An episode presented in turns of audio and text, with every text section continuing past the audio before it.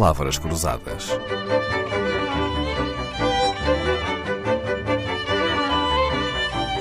Porque quase tudo é uma questão de semântica.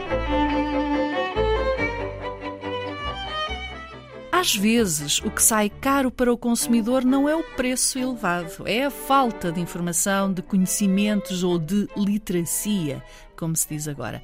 Saber é ter poder na hora de negociar ou na hora de decidir uma compra.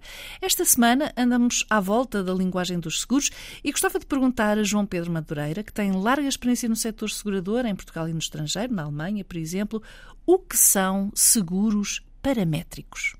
Seguros paramétricos são seguros que são desenhados de forma a poderem automaticamente pagar uma indenização sempre que um acontecimento uh, tem lugar. Por exemplo, um dos, um, aliás, um dos exemplos mais utilizados é o exemplo dos seguros de viagem, onde as companhias de seguros têm acesso ao atraso nos voos e pagam uma indenização sempre que um voo atrasa para além de um determinado tempo sem que o cliente tenha que fazer nada e sem que o cliente tenha que formalmente entrar em contato com a seguradora. Isso é o sonho de qualquer cliente de seguros. Este tipo de seguros existe em Portugal? Já existem alguns seguros paramétricos, mas ainda muito pouco. Tem-se falado na criação de um seguro paramétrico para a agricultura e até já se falou uh, para pandemias como o Covid. Mas acho que ainda temos um caminho grande a percorrer. Uhum, será o futuro, certamente. Um seguro é uma forma de nos precavermos para um risco, tendo um montante que pode ser usado para cobrir um acidente, uma doença ou um outro tipo de evento, mas também às vezes ouvimos falar de outros tipos de seguros, como seguros de poupança e investimento. O que é que isto significa, João Pedro Madureira? No primeiro caso, seguros de proteção, compramos um seguro para nos protegermos de alguma coisa inesperada. Pode ser um acidente, uma doença ou até morte. O grande benefício é que, caso aconteça um imprevisto, a seguradora entrega-nos um valor, que se chama indenização, e que nos ajuda a ultrapassar esse imprevisto. É como se tivéssemos uma poupança no banco que só poderia ser utilizada em caso de um evento inesperado.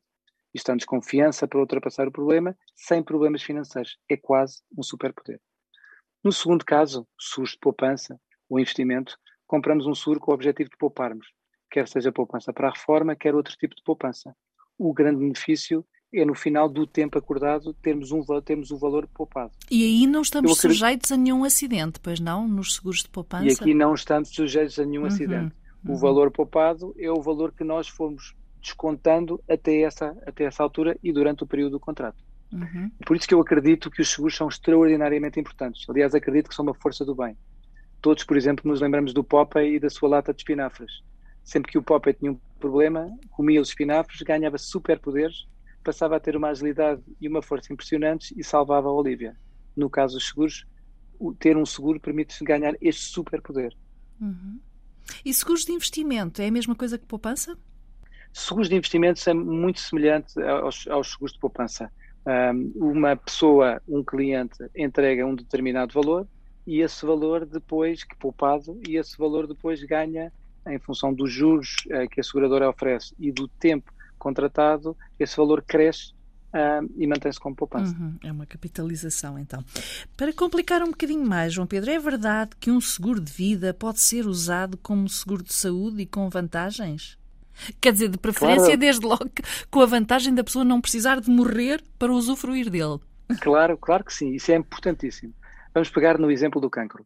E todos já tivemos entes queridos que passaram por isso. Nestes casos, o mais importante é garantir o melhor tratamento e ter o apoio daqueles que nos são próximos.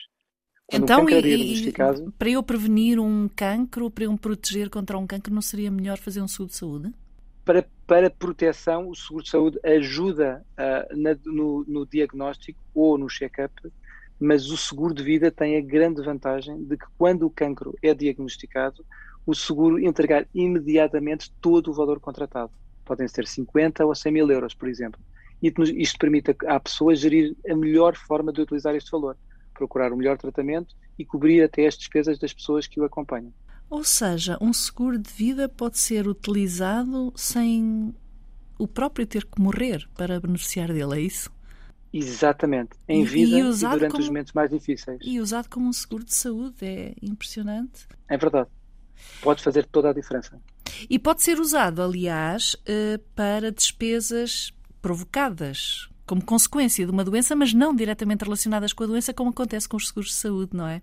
Exatamente. João Pedro Madureira, agradecemos-lhe estas explicações sobre os seguros. É de seguros que voltamos a falar amanhã com o fundador da IUDER, uma fintech de seguros, uma empresa tecnológica que se coloca ao lado do consumidor e procura negociar junto das companhias de seguros existentes no mercado a melhor escolha para cada um.